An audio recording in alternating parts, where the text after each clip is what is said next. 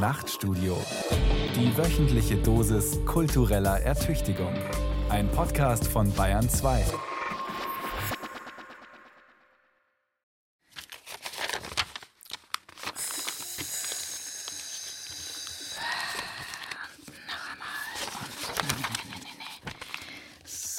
und nochmal falten und nochmal falten und nochmal falten und nochmal falten und nochmal falten und nochmal falten. Das ist richtige Ziehharmonika.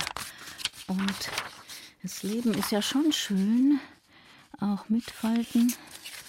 Also falte ich mal lieber hier das Papier. Dann komme ich auf die Schönheit der Falte. Und falten und falten. Das Leben ist eigentlich sehr schön. Und falten. Und falten. Es fängt schön an, das Leben. Und falten. Und falten. Wie ein Gebirgszug schaut man dann später aus. Wie, die Alpen sind ja schön. Und falten. Das Leben ist einfach sehr schön mit, aber auch einfach ohne Falten. Altersassoziationen von Ruth Geiersberger. Die werden uns in der nächsten Stunde begleiten.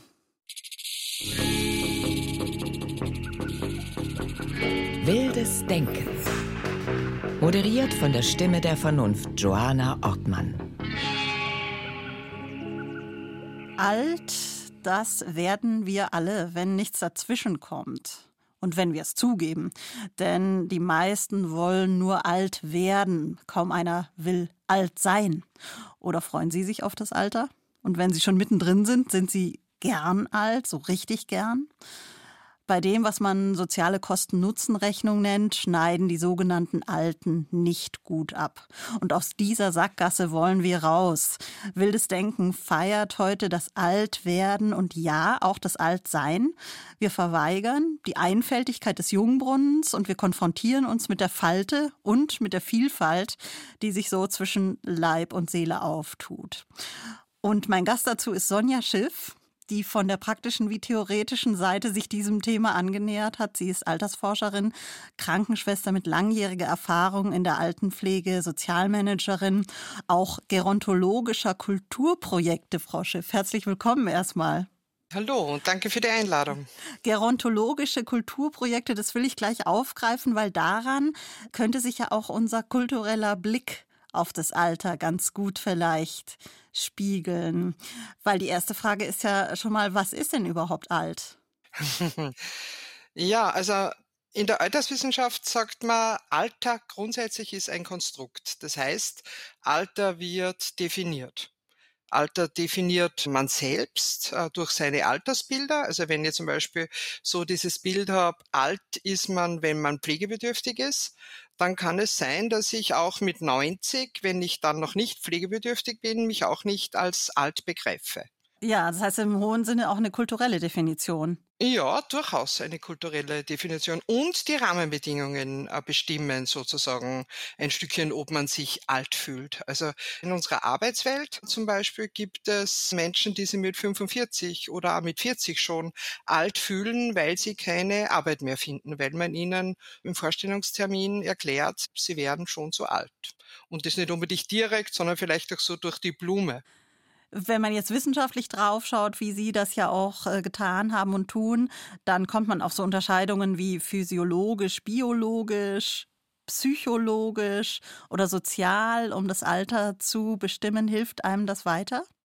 Hm, nicht wirklich. Für mich sind es eher Dimensionen, wie das Altern passiert. Und das Altern ist eben im Unterschied zum Alter, wo ich gesagt habe, es ist ein Konstrukt, ist das Altern ein Prozess. Und das findet eben auf diesen Dimensionen statt. Immer. Da ist eine ganz interessante Beobachtung, die fast jeder kennt, dass sich viele Menschen nicht alt fühlen, also dass so ein Unterschied bemerkt wird zwischen Geist und Körper. Und da ist durchgehend eigentlich so, dass die meisten sich eigentlich als jünger wahrnehmen. In der Praxis wie in der Forschung. Sie selber haben ja auch lange als Krankenschwester und in der Altenpflege gearbeitet. Haben Sie das da auch beobachtet? Ja, ich ähm, hatte, als ich ziemlich jung war, ich glaube, ich war 25, eine Begegnung mit einer fast 100-Jährigen.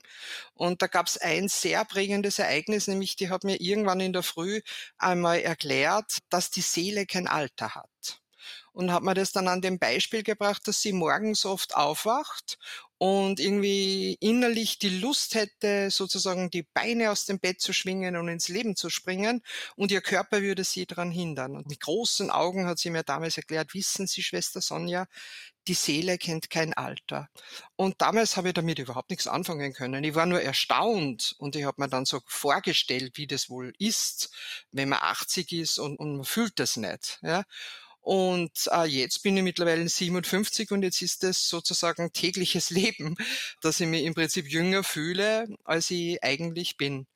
Und man nennt es das alterslose Selbst. Das finde ich sehr spannend. Also man sagt, dass der Mensch sich in der Regel 10 bis 15 Jahre jünger fühlt, als er tatsächlich ist. Und er glaubt auch, dass die anderen ihn jünger schätzen. Aber die Realität schaut anders aus. Das ist, glaube ich, sogar wissenschaftlich bewiesen, gell?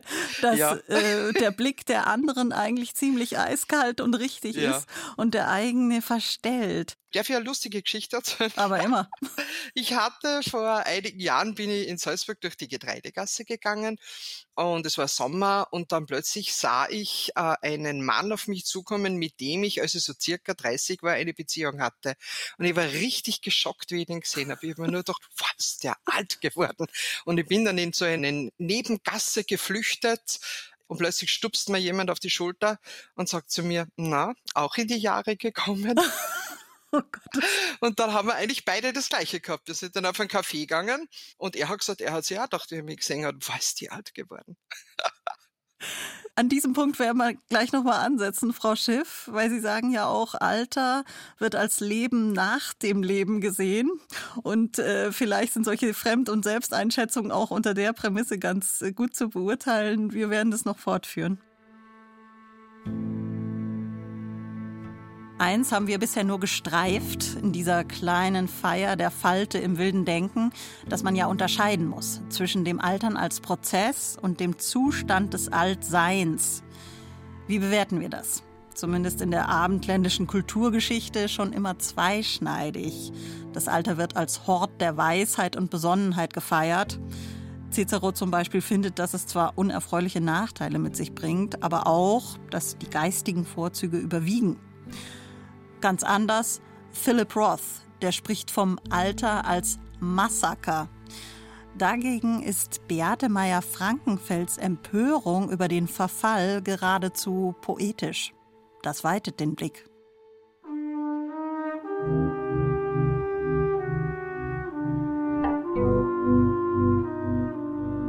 Also, draußen ist Herbst und wir lieben ihn sehr melancholisch. Der Herbst war immer schon Instagram. Er zeichnet im Real Life die Farben weich, zieht Nebelfilter über die Dinge. Die Sonne steht tief und drückt das Licht nur noch portionsweise ins Bild, gebündelt, nichts Grelles mehr. Die Blätter fallen kurz nachdem die Pracht am prächtigsten ist. Das wird alles effizient abgeräumt in wenigen Wochen, sieht aber trotzdem aus wie hier eins und da eins. Ein friedliches Trudeln, von Schwerkraft kaum behelligt. Wie Hingabe an den Verfall, so sieht das aus. Wie eine höhere vegetative Weisheit sogar, sich gegen das Unabwendbare gar nicht erst aufzulehnen. Und genau darauf schießt sich dann unsere melancholisch verbissene Liebe ein. Außerdem, zugegeben, auch ein bisschen auf die begleitende Strickmodenwerbung und die Pumpkin- und Kerze-Großbildwerbung an den Scheiben der Drogerie. Beim Oktobergold wird man tiefsinnig fast wie von selbst. Man denkt an die Sterblichkeit. Man sagt, ohne Herbst kein Sommer, kein Frühling. Den Winter lassen wir mal aus der Rechnung. Man stellt Naturvergleiche an. Werden und Vergehen, Wachsen und Welken. Man wird kulturhistorisch, Memento Mori, hat das so ähnlich in Gedichten gelernt, in Predigten. Man predigt sich selbst poetisch ins frierende Ohr, das sei eben der Lauf der Dinge. Bedenke, o oh Mensch, dass du Staub bist und so weiter. Das Ende wird auch bedacht. Nur das Wort für den Weg dorthin macht schrecklich nervös. Altern. Ein Tätigkeitswort für eine Passivität, eine exklusive Menschenlebensvokabel, die auf Bäume zum Beispiel nicht richtig passt. Die sind irgendwann alt, und wenn sie es sind, von statuarischer Würde, gleich ganz nah dran am Wesen der Welt. Doch Menschen sind keine Bäume. Menschen altern. Sie müssen altern und wissen es. Es kommt und es dauert. Und ich meine hier nicht dieses Midlife, das ist noch lustig, Midlife und zack ist sofort mit dabei die Crisis, im Doppelpack gut verschweißt und ironisch abwaschbar. Männer kaufen sich dann ein Motorrad. Frauen haben leider ziemlich viel mit sich selbst zu tun. Botox, Detox, Menopause, aber auch da gibt's noch Möglichkeiten. Ich meine das andere Altern, das echte, weit hinter der Mitte. 80 plus, optimistisch kalkuliert. Wegknickende Beine, fünf- oder siebenfaches Schwung holen, um vom Stuhl aufzustehen. Verstopfung und Wassermangel, weil auf das Durstgefühl kein Verlass ist, wie eigentlich auf nichts mehr Verlass ist. Die Strapaze, ein Brötchen zu kauen und die Strapaze, Strümpfe anzuziehen und die Strapaze, sich daran zu erinnern, was heute genau für ein Tag ist. Hygienekomplikationen, Tablettenlogistik, morgens, mittags, abends und wieder die spitz in den Dämmer ragende Frage, was war das jetzt bloß für ein Tag? Da hört der Spaß auf. Das ist nicht mehr lustig. Da flattert der Spaß höchstens noch über das Zubehör der zweiten großen Zubehörphase im Leben nach der Kleinkinderzeit. Man braucht Sonderausstattung, Fortbewegungshilfen, Trinkgefäße mit Schnabel. So hat der Witz schüchtern noch was zu bewitzeln. Den Rollator, die Windeln, die weiche Kost. Gut so, warum nicht? Das Beste draus machen. Aber das Beste ist nicht mehr das Gute und wird auch nie mehr gut. Das Altern bleibt eine Schöpfungsplanfrechheit, himmelschreiend, und die nimmt alle Versprechen wieder zurück, die an den Menschen bezüglich Menschsein so rausgegangen sind. Autonomie weg, Körpergenuss weg, Sex weg und Rausch, die Gedankenklarheit trotzdem vernebelt und das Poetische nur noch als Trost gefragt. Natürlich wäre inzwischen alles gefragt als Trost, würde der nicht mit Vorliebe mitgraben bei diesem Werden und Vergehen Komplott gegen uns. Ein Maulwurf, der kurz mal die Parkaufsicht macht und aus seinem Tunnelsystem mit der patenten Auskunft ans Licht stößt, das eine geht nicht ohne das andere. Wenn ihr Körper wollt, dann verfallen sie auch. Und wenn ihr früh genug wisst, ihr seid sterblich, wird sowieso alles viel intensiver. So totalpädagogisch ist das allerdings kaum zu glauben. Schließlich funktionieren Rausch und Sex, Kopfarbeit und Strickmodenwechsel gerade dann wie am Schnürchen, wenn sie den drohenden Tod vergessen. Die Kunst ist da schon komplizierter. An Kantaten und Katastrophenfilmen schreibt er ja mit, der eifrige Tod, bei Shakespeare auch. Wir hätten andere Kantaten, andere Katastrophenfilme, einen anderen Shakespeare ohne den Tod. Einfacher ist die Sache mit den Körpern. Sie nehmen Platz ein, drei Dimensionen. Und wenn es immer mal neue geben soll, dann müssen die alten weichen, sonst wird es eng und sie stehen sich bald auf den Füßen. Okay, meinetwegen. Vorschlag zur Güte. Deal. Die Sterblichkeit bleibt, das Altern muss weg. Das ist dem Menschen so wie es ist überhaupt nicht zumutbar. Das kratzt an seiner Würde, wie es den würdigen Baum gar nicht kratzen kann. Das Altern hätte von vornherein anders konstruiert sein müssen. Wäre ich zum Beispiel nur als Idee, als Trotzkonzept, Alternativbibelentwurf, wäre ich die Göttin gewesen, die Allmächtige, die Schöpferin des Himmels und der Erde und des Zellstoffwechsels, dann hätte ich alles mit der Lebenszeit immer leichtgewichtiger werden lassen. Geschmeidiger, nahrungsmittelunabhängiger. Es würde Körper geben, die irgendwann mit einem Tropfen hiervon oder davon auskommen, den Umsatz reduzieren, aber gefühlsecht. Konzentratorgasmus, Konzentrathunger, Konzentratsättigung. Das Altern ein Kolibri-Nippen an den Essenzen der Welt, luftig, auf der Stelle stehend, weil dort alles wäre, was man noch braucht. Ins Bett gezwungen unter Schwerkraftkommando würde hier keiner, die allerletzte Reise praktisch mit Astronautenverpflegung bestritten, jetzt schon zu haben bei Amazon, bis dieses lichte Körpergefühl komplett in die Virtualisierungszentrale geht. Es ist so schön, dieses Gefühl, dass es auf keinen Fall einfach verschwinden darf in einer puren Seele. Deshalb sichern wir es am Ende als Information, als triumphierenden Datensatz. Und die alte physische Hülle, heil geblieben, knipst sich sehr leise aus. Apotheose für alle, Engel als Apparate, so ungefähr. Wenn das nicht geht, dann geht's nicht. Aber Friedensangebote werden auch keine gemacht. Keine goldene Herbsterzählung zum Sinn und zum Schmelz der Vergänglichkeit. Und keine Geschichte in Grau Melange wie in einem späten Roman von Michel Houellebecq mit frühen Helden des Alterns. Noch nicht mal 30 und direkt auf dem Weg in, Zitat, winterliches Gebiet.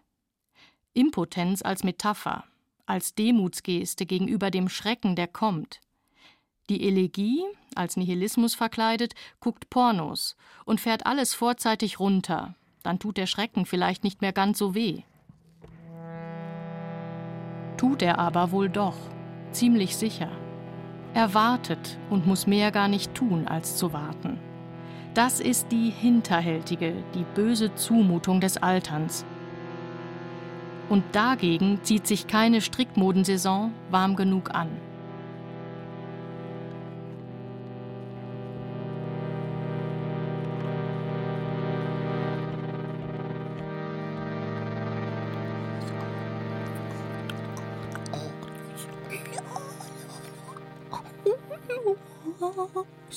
어머요.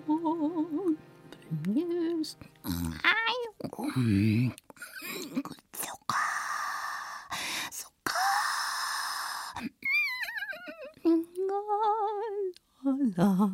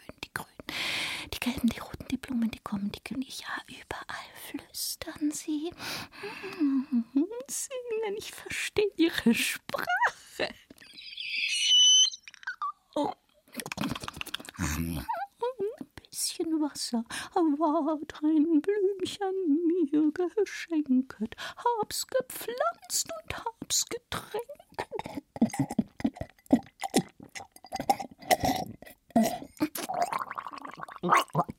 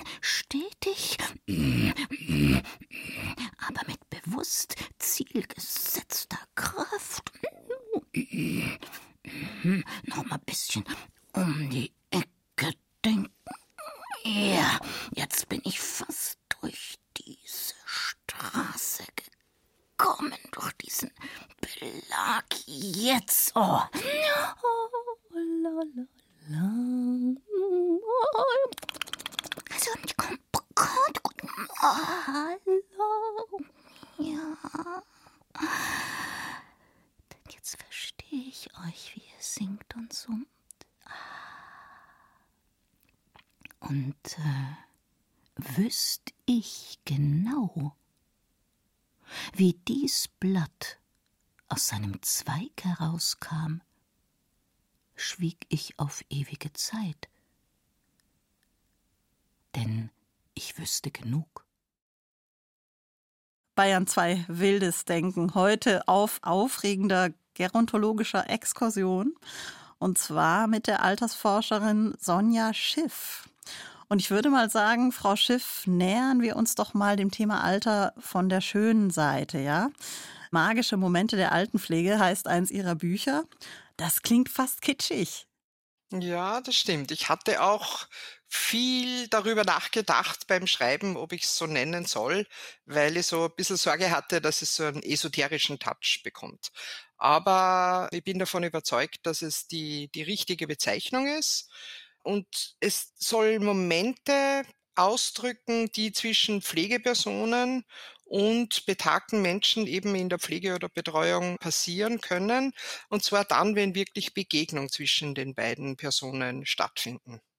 Und magische Momente nenne ich sie auch deswegen, weil es Momente sind, die bei der Pflegeperson, aber auch bei den betagten Menschen einfach Energie auslösen. Also die mit den Menschen was machen, die sie berühren, die sie vielleicht auch prägen und die in der Beziehung auch ein Stückchen verändern. Das ist schon mal eine sehr interessante Beobachtung, weil Sie weggehen von diesem reinen, die Pflegeperson ist die Versorgende und der andere ist der, der versorgt werden muss und der eigentlich gar nicht mehr so im Leben teilnimmt, sondern nur noch eine Last ist, dem man halt helfen muss. Es ist schön, welche Lektionen Sie da lernen, unter anderem die wichtigste, wie Sie schreiben, von einem Hundertjährigen, der eigentlich fast nur noch auf seinem Schlafsofa lebt, muss man so sagen. Und da lernen sie, dass das Leben unberechenbar ist. Also das war ein Herr, also ein Jude, der im Zweiten Weltkrieg geflüchtet ist nach Amerika und dann in Amerika ein gutes Leben hatte mit seiner Frau und seinen Kindern. Und diese zwei Söhne sind dann aber, weil sie dachten, Amerika etwas zu schulden, in den Vietnamkrieg gezogen und sind beide gestorben und auch die Frau hat dann den Tod dieser Kinder nie überwunden. Und dann kam dieser Mann wieder nach Österreich zurück und einige Jahre später eben wurde ich dann zu ihm gerufen und habe ihn täglich gepflegt, bin jeden Tag zu ihm und der hatte so einen Überseekoffer und in diesem Überseekoffer war im Prinzip alles drin, was sein Leben ausgemacht hat. Und ich hatte dann die Ehre, jeden Morgen in diesen Überseekoffer hineingreifen zu dürfen. Und dann hat er mir eben aus seinem Leben erzählt.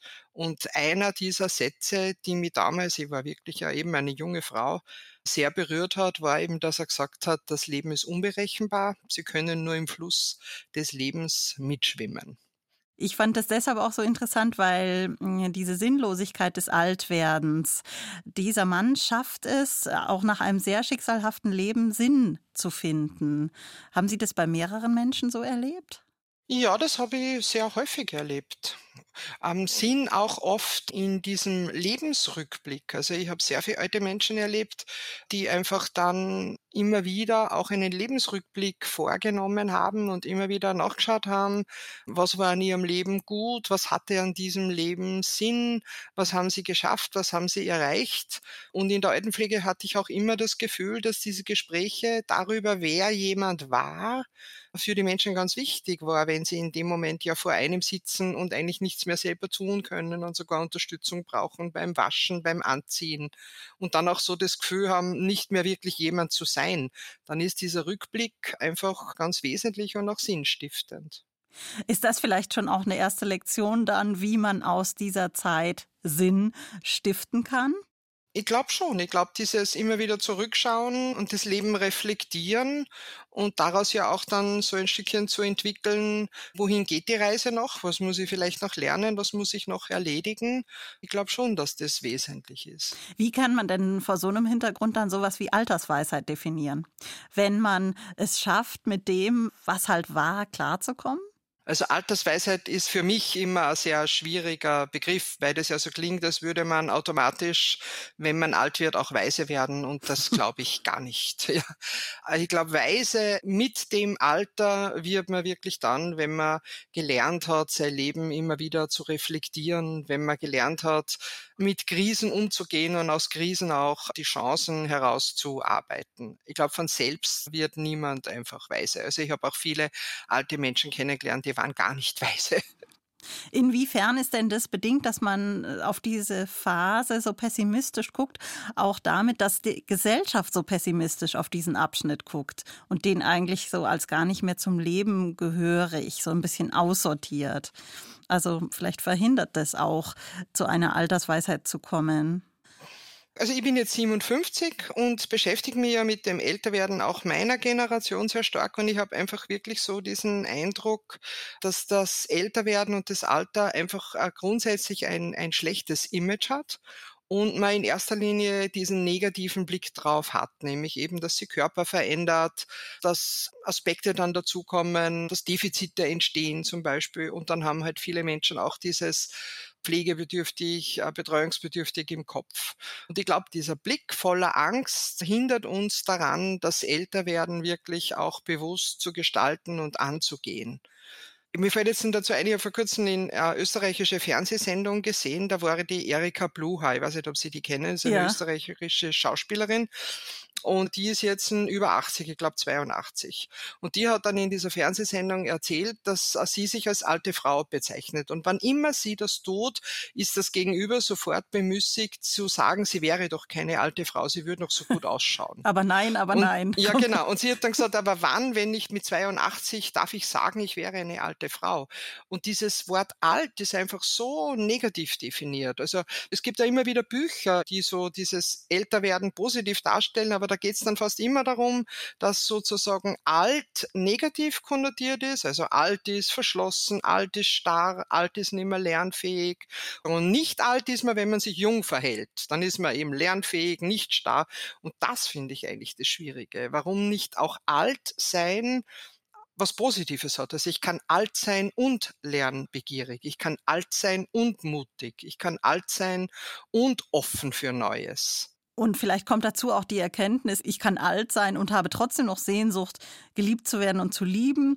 Oder äh, zum Beispiel meinen Körper schön zu finden, wie eine 93-jährige Dame in einer ihrer Geschichten, die ganz begeistert von sich selber unter der Dusche steht.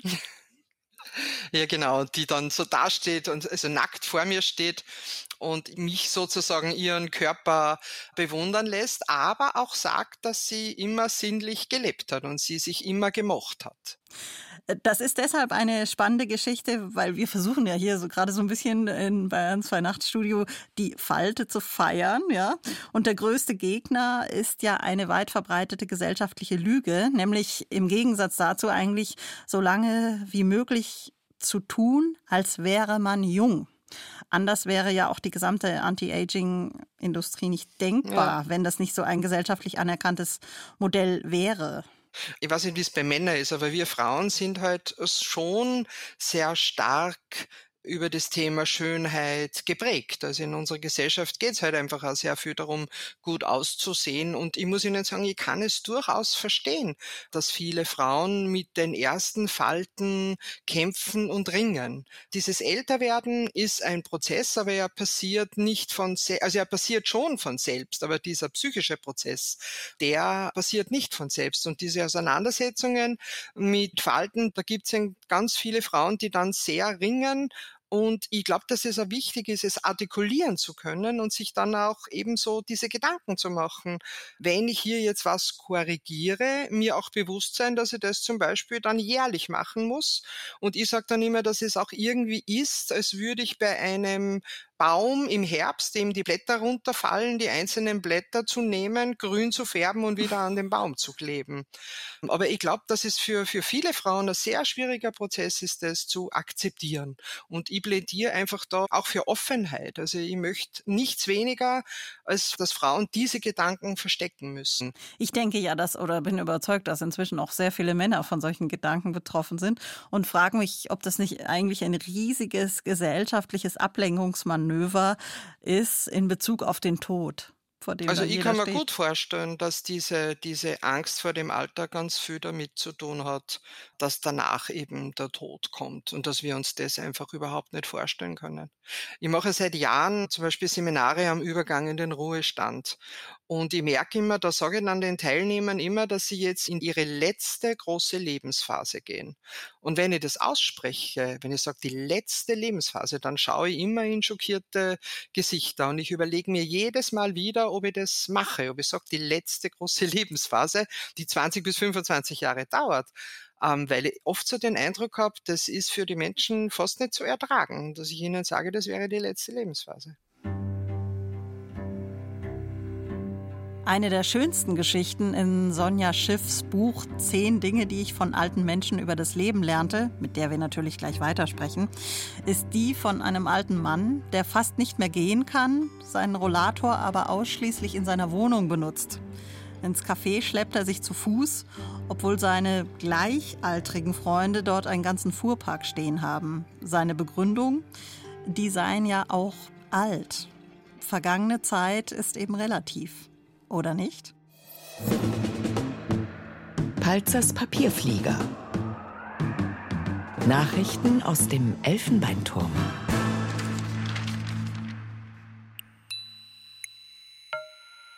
Unter einem Tipping Point versteht man jenen Punkt, von dem aus man nicht mehr zurück in den vorherigen Zustand kommen kann, ab dem etwas unkorrigierbar wird. Unser Alter, egal wie alt oder jung wir sind, besteht aus einer praktisch unendlichen Aneinanderreihung von Tipping Points. Nie gelangen wir mehr zum vorherigen zurück. Die Aneinanderreihung ist unumkehrbar. Es gibt nur einen Ausgang aus diesem zwanghaft additiven Fortschreiten, und der ist auf dem persönlichen Zeitpfeil ganz vorne und nennt sich Tod. Zwar altern wir, aber in die Gegenrichtung ist uns keine Bewegung gestattet. Jüngern geht nicht. Wir können nur eines, reifen. Reifen kommt von sich runden, rund machen wie ein Reif. Am Ende werden wir in den Anfang zurückgebogen sein, damit wir wie die Kinder geworden sein werden, besser wie die Ungeborenen, unsichtbar, nicht da, einfach weg. Was nicht hier ist, ist nicht nicht da, es ist nur woanders. Aber wo? Wir wissen es nicht. Es gibt Vermutungen, Annahmen, Widersprüche. Es gibt Angebote, doch etwas Genaues weiß man nicht, trotz gegenteiliger Beteuerungen aus angeblich für solche Fragen berufenem Mund. In der Physik, jener Disziplin, die sich dem Sichtbaren und Handfesten verschrieben hat, lassen sich die Gesetze vor- und zurückdrehen, wie es gerade beliebt. Filmt man etwa den Zusammenstoß zweier Billardkugeln, lässt sich der Film vorwärts wie rückwärts abspielen, ohne dass der Zuschauer etwas bemerkt. Viele physikalische Gesetze lassen sich in der Zeit spiegeln. Nur in Wirklichkeit geht das nicht, wo dessen ungeachtet die Physik Wirklichkeit doch ganz gut beschreiben kann. In der Physik spielt die Zeit t im Sinne von Dauer zwar eine Rolle, aber nicht deren Richtung. Die Zeit ist in echt aber ein langer, gewundener Fluss, und der fließt bekanntlich nicht zur Quelle zurück, sondern rollt immerzu voran hin zur Mündung. Aber wir müssen etwas genauer sein. In den elementaren Gleichungen der Welt taucht der Zeitpfeil plötzlich auf, aber nur dann, wenn Wärme vorhanden ist. Denn Wärme fließt natürlicherweise vom warmen zum kalten Körper. Sie fließt nicht spontan vom kalten zu einem wärmeren Körper. Wo Wärme ist, hat die Zeit eine Richtung. Wenn das Universum der Wärmetod ereilt, fließt nichts mehr, weil es keinerlei Temperaturunterschiede mehr gibt. Dann gibt es auch keine Zeit mehr dass die Zeit jenseits von Physik und Metaphysik eine Richtung hat, bewahrt uns davor, dass alles nur Modell bliebe, jeder Schritt rückgängig zu machen wäre, dass alles bloß mal so vorgestellt wäre, rein theoretisch zur Probe. In echt lässt sich nämlich gar nichts rückgängig machen. Die wirkliche, konkrete Zeit ist diesbezüglich ein Erbsenzähler und vergisst keinen einzigen Fehler, der einem unterläuft oder einmal unterlaufen ist. Deshalb, sagt Kierkegaard, wird das Leben vorwärts gelebt und rückwärts verstanden.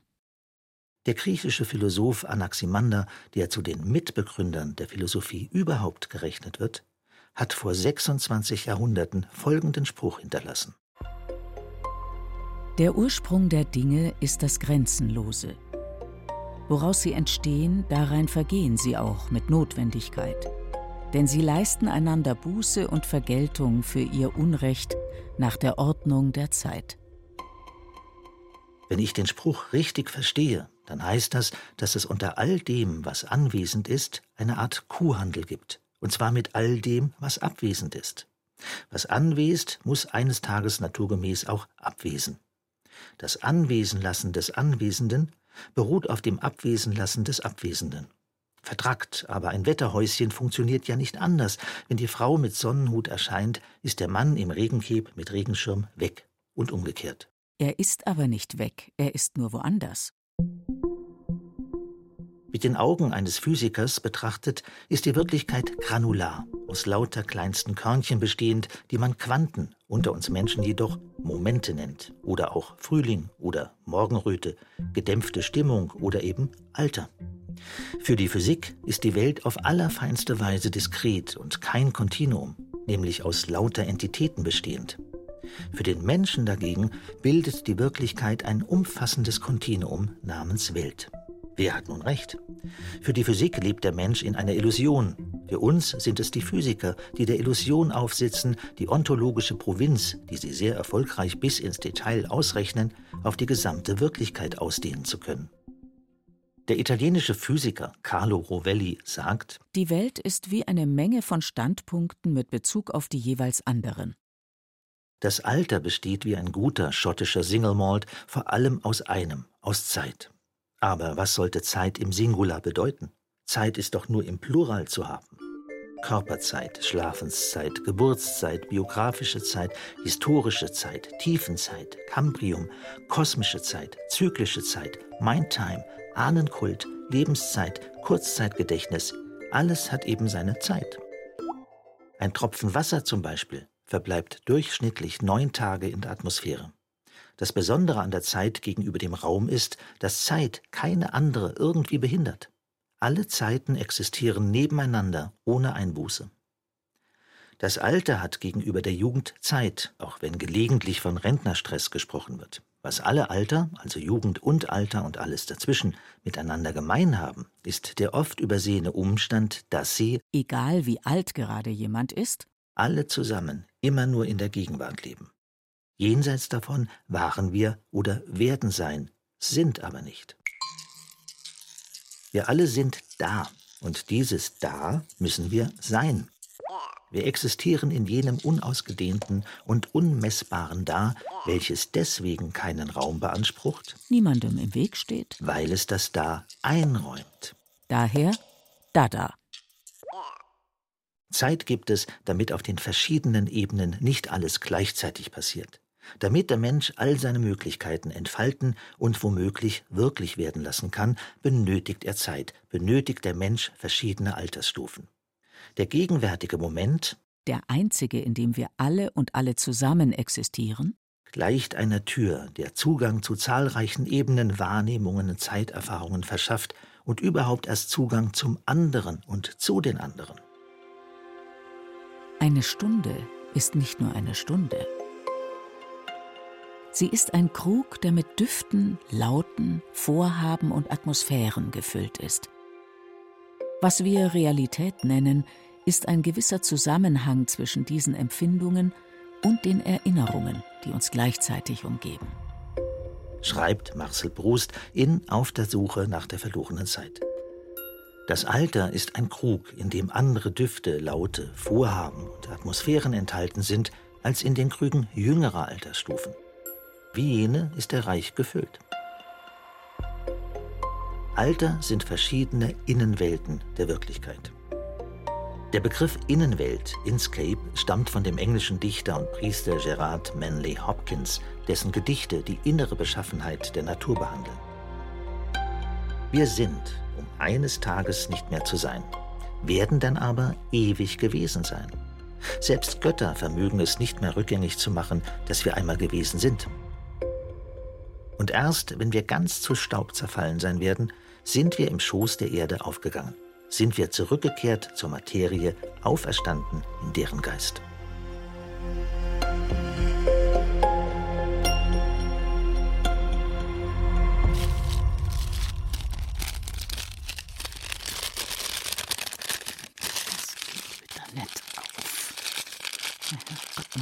Es ist immer so kompliziert verpackt, es ist zum Wahnsinnigwerden. mal Zucker rausbringen, das gibt's ja nicht. Ist er verschweißt oder was? Jetzt geh heute her. Mein Gott, Mann, das darf doch nicht wahr sein. Ist das Astronautennahrung oder was? Das bindet doch nicht den Weltraum hier. Gott, da, die Männer. Jetzt komm her, jetzt geh heute auf.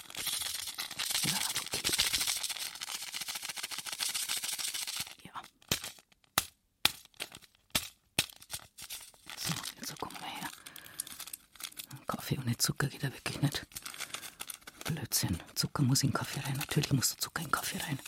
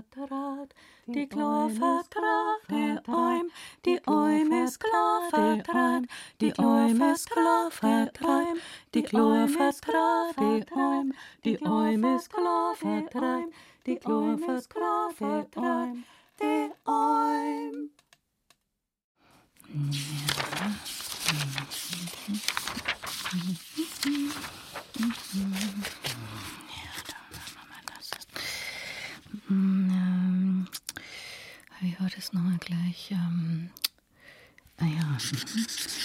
mhm.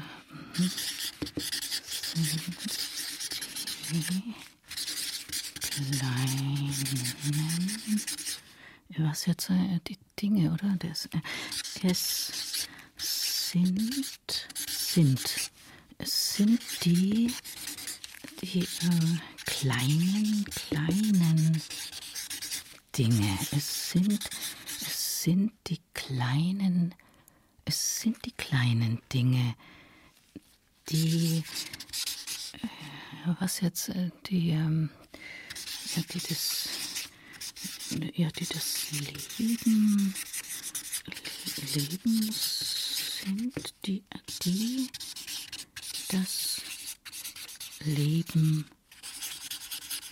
sind. Es sind die kleinen Dinge, die das Leben sind. Ruth Geiersberger mit ihren Miniaturen über das Alter.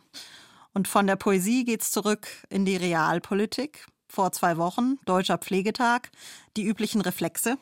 Die Pflegebranche hat an die Politik appelliert, die Reform der Pflege zu einem Kernthema der neuen Bundesregierung zu machen. Denn, die Zahlen sind bekannt, bis 2030 wird die Zahl der Pflegebedürftigen hierzulande auf mehr als fünf Millionen anwachsen. Und das ist mit dem heutigen Gesundheitssystem natürlich nicht zu machen. Ja, Frage an Sie, Frau Schiff, als Gerontologie-Profi, wenn ich das so sagen darf. Was enthüllt dieser Umgang mit Pflege und diese politische Art, darüber zu reden, über das Thema Pflege? Über das Thema Altenpflege. Ja. Also ich muss Ihnen sagen, ich bin ja seit über 30 Jahren in diesem Bereich auch tätig. Also ich pflege nicht mehr selber, aber ich mache Schulungen und Trainings für Pflegepersonen. Und ich bin schon sehr desillusioniert, dass da irgendwann jemand wirklich genau hinschaut und diese Arbeit auch wertschätzt. Und ich glaube, dass vieler meiner Kollegen auch so geht. Und nichtsdestotrotz versuchen viele und auch ich einfach eine positive Sichtweise auch darzustellen und zu zeigen, weil wenn wir weiter negativ über diesen Bereich reden, wir einfach immer noch weniger Personal bekommen. Ich glaube, dass dieses Thema Pflege und Alter, dass das sehr eng einfach zusammenhängt. Ich glaube, dass man bei Altenpflege glaubt, es wird sich nur um körperliche Pflege halten. Also so auf der Art waschen, Essen eingeben, sauber halten. Dass Altenpflege aber viel, viel mehr ist. Eigentlich ist es Lebensbegleitung. Ich sage immer, Altenpflege ist Lebensbegleitung von Menschen, die nur noch äh, wenige Meter in ihrem Leben zu gehen haben. Und diese Lebensbegleitung ist eben umfassend. Und dazu gehört eben, dass wir mit den Menschen reden, dass wir ihre Geschichten abholen, dass wir ihr Leben reflektieren lassen, dass sie ihre Lebensleistung benennen können und wir die wertschätzen. Und diese Arbeit wird überhaupt nicht eingerechnet, ist aber Teil der Altenpflege und ist der Teil, aus dem Pflegepersonen eigentlich die Energie beziehen. Und diese Arbeit können sie aber gar nicht machen in der derzeitigen Situation, die herrscht.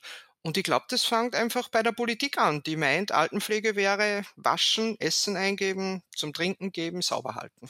Was vielleicht in Zukunft dann irgendwann auch ein Roboter tun könnte, dass sich die Pflegenden auf die wirklichen Aufgaben konzentrieren könnten. Andererseits müsste man dann ja auch wieder fragen, ist es dann mit mehr Personal, mehr Geld, besseren Arbeitsbedingungen getan? Wollen die Pflegenden überhaupt diese Art der Arbeit, die Sie beschreiben, tun? Das ist eine sehr gute Frage. Ja, da habe ich, habe ich nämlich durchaus auch Kritik. Also ich glaube, dass es sehr viele Pflegende gibt, die diese Arbeit tun würden. Ich glaube aber auch, dass sehr viele Pflegenden vor dieser Arbeit auch Angst haben, weil jetzt Menschen auf dieser psychischen Ebene abzuholen und in Beziehung zu gehen, das braucht wirklich auch sehr viel Mut. Das braucht auch Auseinandersetzung mit mir. Das braucht auch Wachsen bei mir. Und dafür sind sicher nicht alle bereit. Auf der anderen Seite, wenn ich so schlechte Arbeitsbedingungen habe und permanent unter Druck arbeite, dann wird sich diese andere Sicht auf, auf Pflege auch gar nicht ausbilden. Weil ich brauche Energie. Um Menschen begegnen zu können, brauche ich Energie, Kraft und auch die Muße zum Beispiel zuzuhören. Und die andere Frage wäre ja, welche Aufgabe haben die sogenannten Alten? Weil Integration in eine Gesellschaft funktioniert ja auch nicht nur als Einbahnstraße, sondern wenn wir tatsächlich wollten, dass die letzte Lebensphase, auch wenn sie körperlich sehr eingeschränkt ist, als aktive, teilnehmende Phase gestaltet wird, müssten ja auch die Alten in dieser Phase Aufgaben haben. Ja, sie müssten Aufgaben haben, auf alle Fälle, das ist überhaupt keine Frage. Wobei immer schwer tue, so mit diesem Bild, dass sozusagen alte Menschen nichts mehr einbringen. Da kommen wir zwar wieder Stickel zurück zur Anfangsfrage, nämlich was ist sozusagen Alter? Wenn alte Menschen dann sozusagen nichts mehr direkt einbringen können, das ist ja dann nur die wirklich die letzte Zeit. Das sind die letzten paar Monate, Wochen und vielleicht auch Jahre. Aber dass alte Menschen äh, davor zum Beispiel sehr lange, sehr viel einbringen, dass sie vielleicht jetzt nicht mehr Arbeit einbringen. Aber wir wissen zum Beispiel, dass es unglaublich viel Transferleistungen hingibt zu Enkelkindern und Kindern und dass das zum Beispiel total schlecht erforscht ist oder wenig darüber geredet wird, welche Leistungen da eigentlich erbracht werden. Wir haben ja sowieso, wenn man es jetzt auf eine politischere Ebene bringt, einen kleinen Gap. Weil wir haben einerseits ja de facto eine große politische Macht der Alten, sage ich jetzt mal. Wir haben es ja jetzt auch gesehen bei der letzten Wahl, auch in Deutschland. Die gesellschaftliche Macht der Alten ist groß. Die gesellschaftliche Degradierung des Alters und dieser Phase aber auch. Das passt ja eigentlich nicht zusammen da gibt es sicher einiges zu tun. Also das ist durchaus etwas, was auch mir wirklich äh, Sorge bereitet. Also ich habe da jetzt eher so im Kopf England, wo man ja sagt, dass diesen Brexit die ältere Generation ja eingeleitet hat und die Jungen den sozusagen ausbaden müssen. Ja, also das wäre ein ich, krasses Beispiel, ja, genau. Aber ja, wir können es auch in Österreich ist, und Deutschland, glaube ich, beobachten. Ja, ja, absolut. Also das ist ein, ein großes Thema. Ich persönlich habe da immer die Hoffnung, dass es bei den Älteren die nächste Generation ist, die da ein bisschen anders tickt. Jetzt kommen dann die Babyboomer, also die Hippies sozusagen ins Alter also wenn ich mir das so in meinem Umfeld anschaue, dann sehe ich bei denen, die so circa 80 sind, eher nicht so viele Gedanken, was wird mit den jüngeren Generationen sein, während das jetzt so in meinem Altersumfeld 65, 60 habe ich schon den Eindruck, dass die sehr viel darüber nachdenken, was können wir tun, damit diese Welt enkeltauglich ist. Also Stichwort auch zum Beispiel Klimakrise. Und wie erklären Sie sich so einen schleichenden Wandel? Das ist eine interessante Beobachtung. Na, ich glaube, dass das eine große Generationenfrage ist. Man darf wirklich nicht übersehen, dass diese 68er Generation, diese Babyboomer, äh, schon sehr viel Gesellschaft auch neu definiert haben. Die haben sich ja damals sehr stark auch angefangen abzugrenzen von den sehr traditionellen Werten ihrer Eltern und haben schon ein großes Stück auch ein Stückchen die Welt neu erfunden, also nicht ganz neu, ist jetzt übertrieben, aber einfach neue Werte auch reingebracht.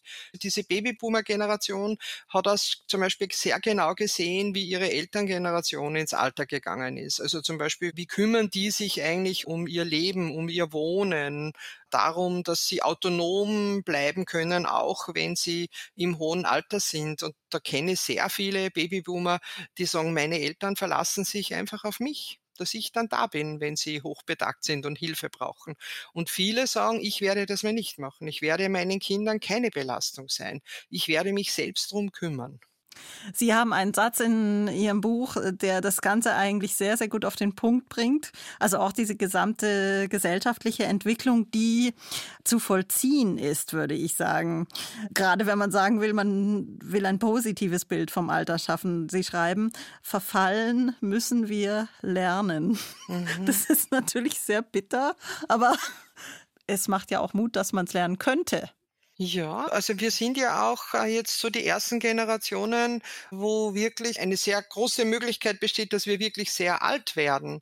Ich bringe da immer so Zahlen aus den 60er Jahren. Wenn in den 60er Jahren jemand in Pension gegangen ist, dann hat er noch durchschnittlich sechs bis sieben Jahre Lebenszeit gehabt. Und heute sind es 20 bis 25 Jahre. Das heißt, immer mehr Menschen von uns werden wirklich auch ein hohes Alter erreichen und werden sich immer mehr auch damit auseinandersetzen müssen, dass Körper sich verändert, dass Altern eben auch Verluste bedeutet, dass man sich adaptieren muss zum Beispiel. Wenn man nicht mehr alles so schnell und rasch und gut machen kann, dann muss ich eben lernen, damit umzugehen.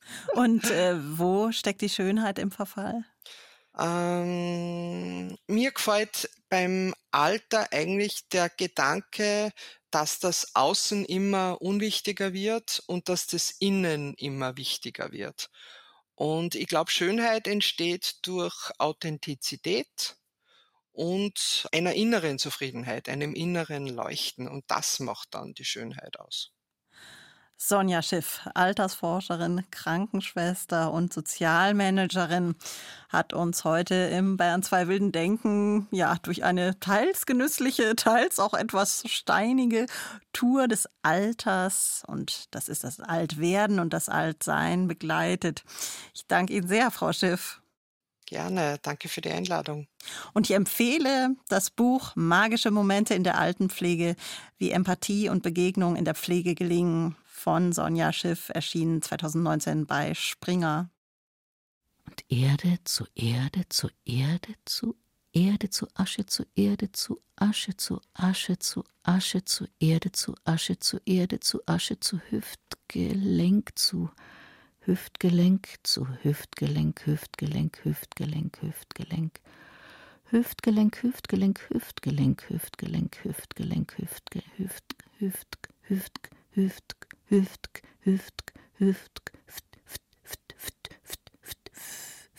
Hüftgelenk, Hüftgelenk, Hüftgelenk, Hüftgelenk, Hüftgelenk, Gelenk, Hüftgelenk, Hüftgelenk, Hüftgelenk, Hüftgelenk, Hüftgelenk,